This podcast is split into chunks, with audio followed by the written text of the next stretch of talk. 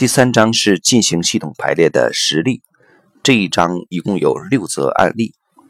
呃，因为排列在书中呈现是以画面和对话的形式，呃，那么在自读书这里面呢，我就把前面的背景信息和后面的总结部分给到大家一个分享。啊，第一个案例啊，呃，我们正在流失人才啊，中型企业的经理对抗高人事流动率及内部阻力。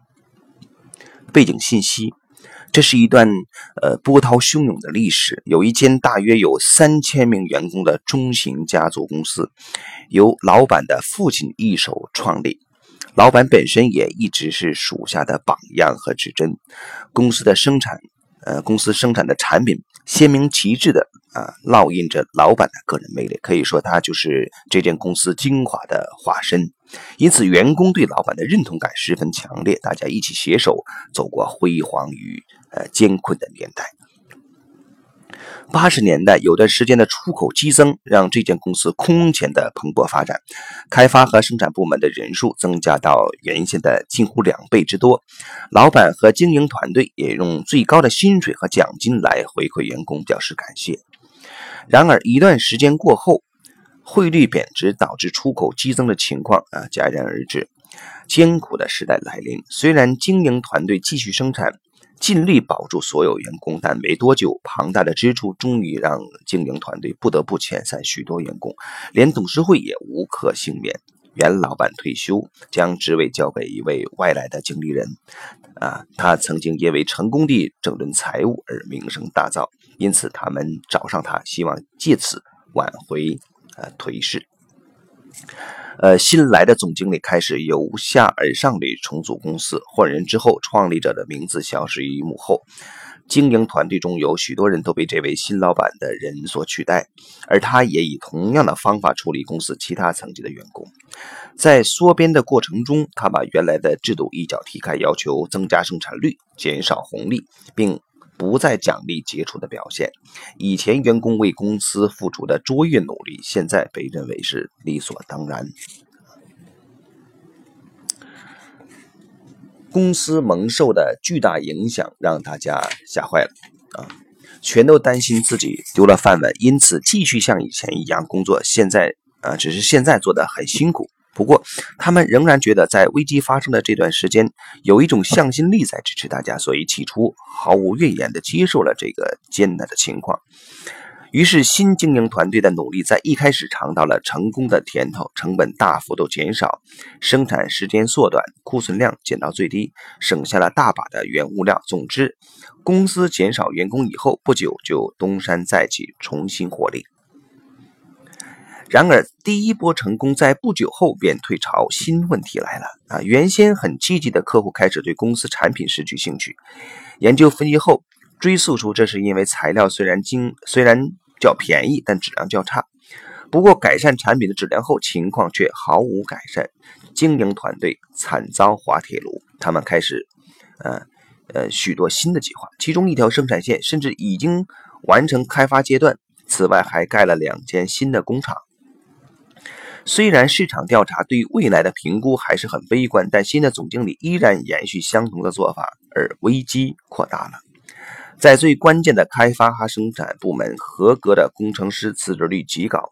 为了填补这些空缺，经营者以高薪吸引新的应征者，这表示新来的工程师赚的钱啊远超出那些有经验的前辈。最后，更多的员工递上辞呈离去，较资深的员工就算没有真的挂冠求去。心里也不想干了，啊！以系统为导向的介入啊，高人事流动率让开发部的主管啊，这个 P 先生啊非常苦恼啊。他说：“我们正在流失我们最需要的人才。”他负责的软件工程部门因为这一波波人事冲击而遭受啊困难重重，所以他主动出击，询问我们该如何终止这么高的员工辞职率啊。我们建议他第一步先排列一下这间公司对目前的状况有一个完整的概念，寻找可能的解决方法。呃，呃，这位先生同意了。呃，我们邀请他参加一场组织系统排列的研讨会，这样就有中立的代表可以进行排列。呃，那具体的排列过程啊就不赘述了啊，嗯，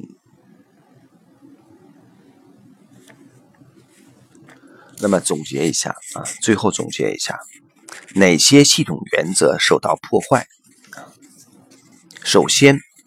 虽然员工为公司奉献，但新老板没有充分认可他们的成就，施与受的平衡受到严重的扭曲。在新老板的领导之下，公司对员工有许多要求，却没有报以适当的报酬或赞赏。再者，前老板和离职员工在这个系统里的归属资格也没有得到承认。然而，让系统里所有的成人啊，甚至包括曾经被开除或死亡的人，在系统里保有他们的位置，并承认他们对企业的贡献是非常重要的一点。在这则案例中，这点特别重要，因为是被解雇的员工做出了牺牲，系统才得以存续。此外，先来者比后到者优先的层级。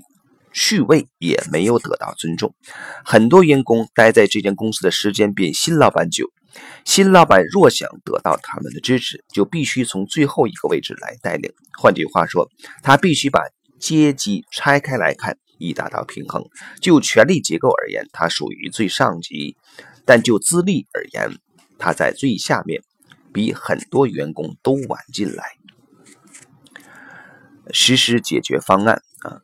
这场排列过后啊，我们和总经理以及开发部主管开了个会，讨论如何化解危机，看看该从过去吸取什么教训。开发部主管显然已经完全重拾信心和干劲。对于总经理，我们建议他为公司改名，改回创立者的名字，并建议他除了意识到员工和客户的存在外，也要更加认识身为创建者的父亲和儿子，也就是前任老板。他同意这个做法。具体的改变出现在公司的宣传手册上，里面有一张公司创立者的照片。下一个阶段是员工成立项目团队。现在他们的努力得到了尊敬和认同。开发、生产、业务部门的团队携手合作，继续努力解决问题，改善质量。他们为了和客户建立长期的关系，在客户服务上有了新的做法，因此客户的满意度提升了。很多老客户被他们追回来，而高人事流动率也下降了。这是第一个案例。第二个案例啊，是呃，主题是我无法打入这里。嗯，属下不接受年轻的总经理。这个背景信息是这样子的：二十年前，两个合伙人携手成立了一间广告事务所，他们经营的十分成功。合伙人 A 在业界掌握了关键的客户联络人，对客户的需要和要求一清二楚，在业务上也有丰富的专业知识。合伙人 B 则是在创意艺术的层面上有所发挥，他以创新的点子和展望帮助事务所蓬勃发展。在两人合作成功许多年后，合伙人 A 由于个人因素决定离开事务所。失去搭档虽然让合伙人 B 很难过，但他还是下定决心要凭一己之力继续经营事务所，并接手业务的部分。他也觉得他对员工有责任，因为几年下来已经有五十人左右相继加入，现在事务所的雇员有六十五人了。当合伙人 A 离开后，虽然有几个人递上辞呈，不过大多数人还是继续留下来为合伙人 B 工作。这间事务所经营得很好，财务情况也很稳健，有许多稳健的客户，公司仍然有不错的盈余，工作气氛呢愉快依旧。然而，自从合伙人 B 逐渐拾回在事务所施展创意愿景的兴趣，减少处理业务的时间之后，工作气氛和财务状况改变了。本来稳定的客户开始游离，公司出现亏损，最后只好组织一个危机小组来处理。合伙人 B 认识到自己没有前合伙人的才干，公司没办法生存太久，于是呢，呃，决定呃延揽一位专业经理人来处理公司的事。啊，他很快就找到一位有才干又积极的年轻商务能手。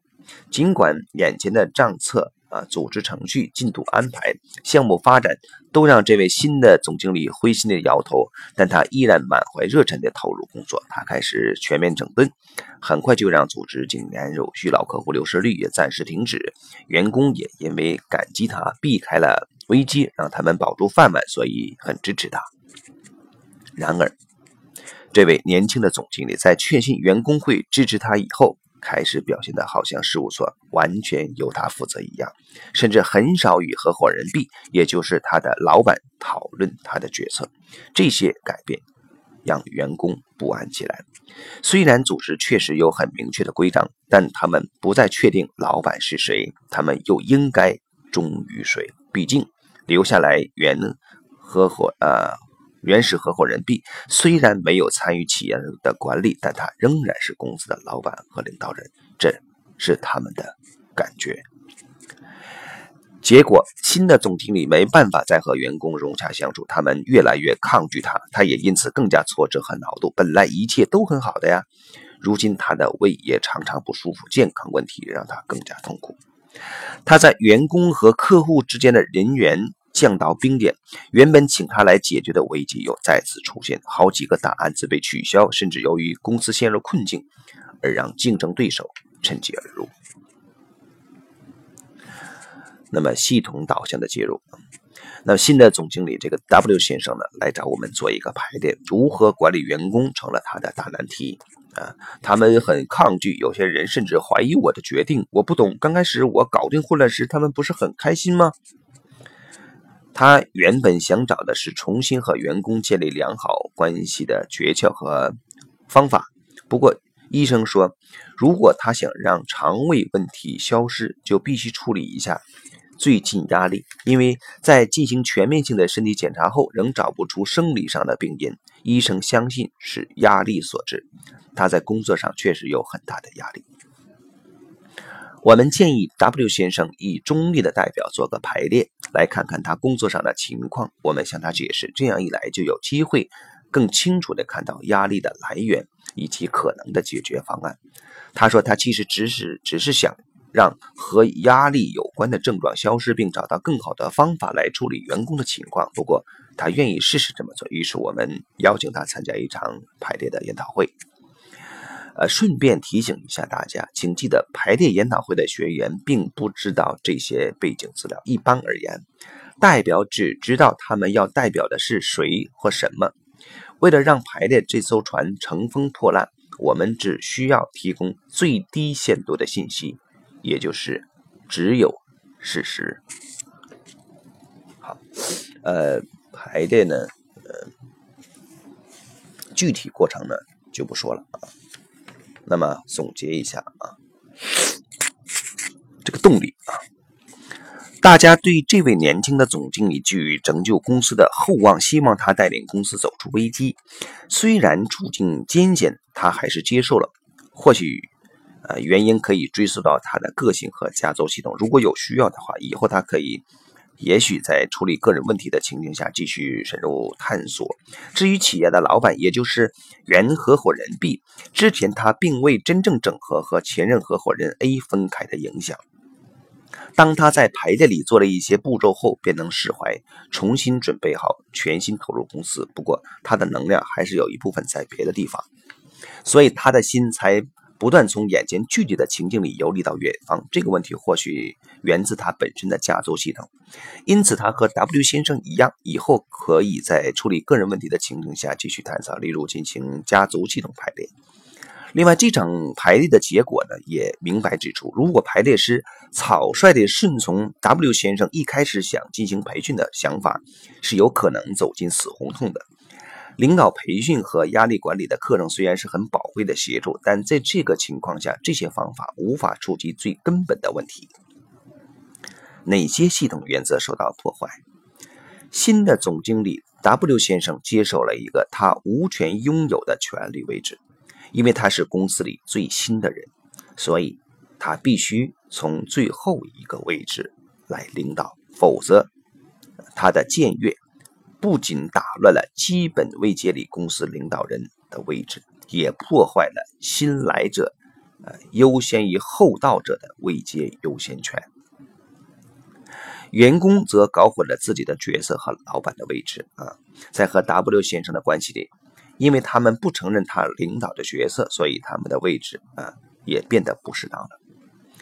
我们延续这次的排列，向老板和这位年轻的总经理提供辅导，帮助他们理清自己如何促使这个问题发生，怎么做啊？这么做对年轻的总经理啊很有用，未来他也会避免再次跌入相同的困境。